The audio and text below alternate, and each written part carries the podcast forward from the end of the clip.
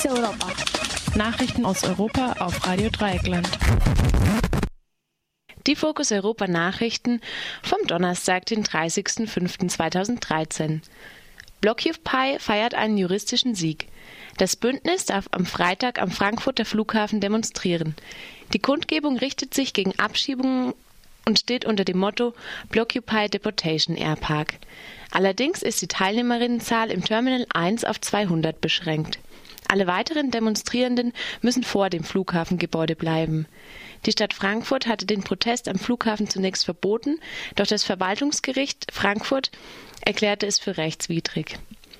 Anti das antikapitalistische Camp ist bereits eröffnet. Es steht den Aktivistinnen zur Verfügung, die von außerhalb nach Frankfurt reisen. Radio Dreieckland wird am Freitag von den Protesten in Frankfurt berichten.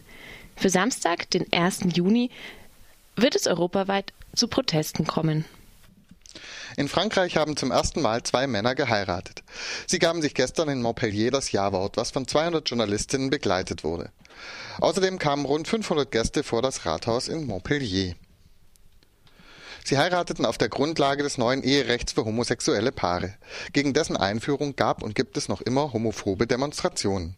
Dass die Homo-Ehe im Vorfeld Hunderttausende zu Gegendemonstrationen auf die Straße gebracht hatte, erklärt Frankreich-Korrespondent Bernard Schmidt einerseits mit einem hohen Mobilisierungspotenzial der katholischen Kirche. Es gibt daneben auch eindeutig politische, politisch organisierte harte Kerne in dieser Bewegung, äh, in der unterschiedliche Organisationen, äh, sagen wir mal, im Trüben fischen. Das gilt für die größte Oppositionspartei, die UMP. Das gilt für den Front National als zweitstärkste Oppositionspartei, die zur extremen Rechten gehört. Das gilt aber auch für militante rechte Kleingruppen, für monarchistische Gruppen. Das gilt aber auch für offen faschistische Gruppen, wie zum Beispiel die äh, Jeunesse Nationaliste, die neonazistisch sind und andere äh, harte rechte Kerne. EU-Kommission gibt Reform- und Sparempfehlungen. Sie veröffentlichte die länderspezifischen Empfehlungen 2013. Darin überprüft die Kommission die wirtschaftliche und soziale Lage der EU-Staaten und erteilt ihnen daraufhin Hausaufgaben. Malta erhielt ein sogenanntes schlechtes Zeugnis. Gegen das Land wird ein Verfahren eröffnet. Aus dem Defizitverfahren entlassen werden Italien, Lettland, Ungarn, Litauen und Rumänien. Auf dem EU-Gipfel im Juni diskutieren dann die Staats- und Regierungschefs die Empfehlungen, bevor sie von den Finanzministerinnen offiziell angenommen werden. Ausgenommen von der Beurteilung sind übrigens die sogenannten Krisenländer Griechenland, Irland, Portugal und Zypern, denn sie werden aufgrund des Euro-Rettungsschirms bereits überwacht.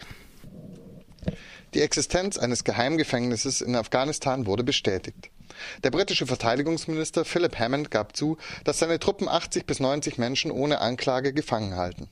Einige von ihnen werden seit 14 Monaten festgehalten, sagen britische Anwältinnen. Etliche Gefangene hätten monatelang keinen Zugang zu Anwälten gehabt und ihnen seien keine konkreten Vorwürfe zur Last gelegt worden. Laut Guardian sind es Personen, die als eine Gefahr für die britischen Truppen betrachtet werden. Man wolle sie nicht an die afghanischen Behörden übergeben, da es Bedenken gibt, dass es dann zu Misshandlungen käme.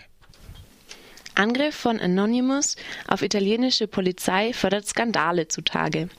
Am vergangenen Sonntag wurden unter dem Label Anonymous im Internet interne Dokumente der italienischen Polizei veröffentlicht, wie das Internetportal InfoOut berichtet. Der Hackerinnenangriff folgt auf vier Festnahmen am 17. Mai wegen Hacking von Seiten unter anderem der italienischen Regierung, des Parlaments und des Vatikans. Die Polizei war nun, nach Herbst 2012, schon zum zweiten Mal Ziel der Angriffe. Beide Male konnten Informationen zu polizeilichen Repressionsstrategien gegen soziale Bewegungen aufgedeckt werden.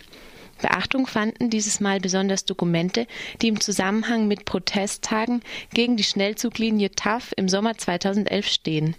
Die Hackerinnen veröffentlichten Anzeigeformulare für verletzte Polizistinnen, die für die No-TAF-Protest bestimmt waren, aber schon vorab abgestempelt worden sein sollen.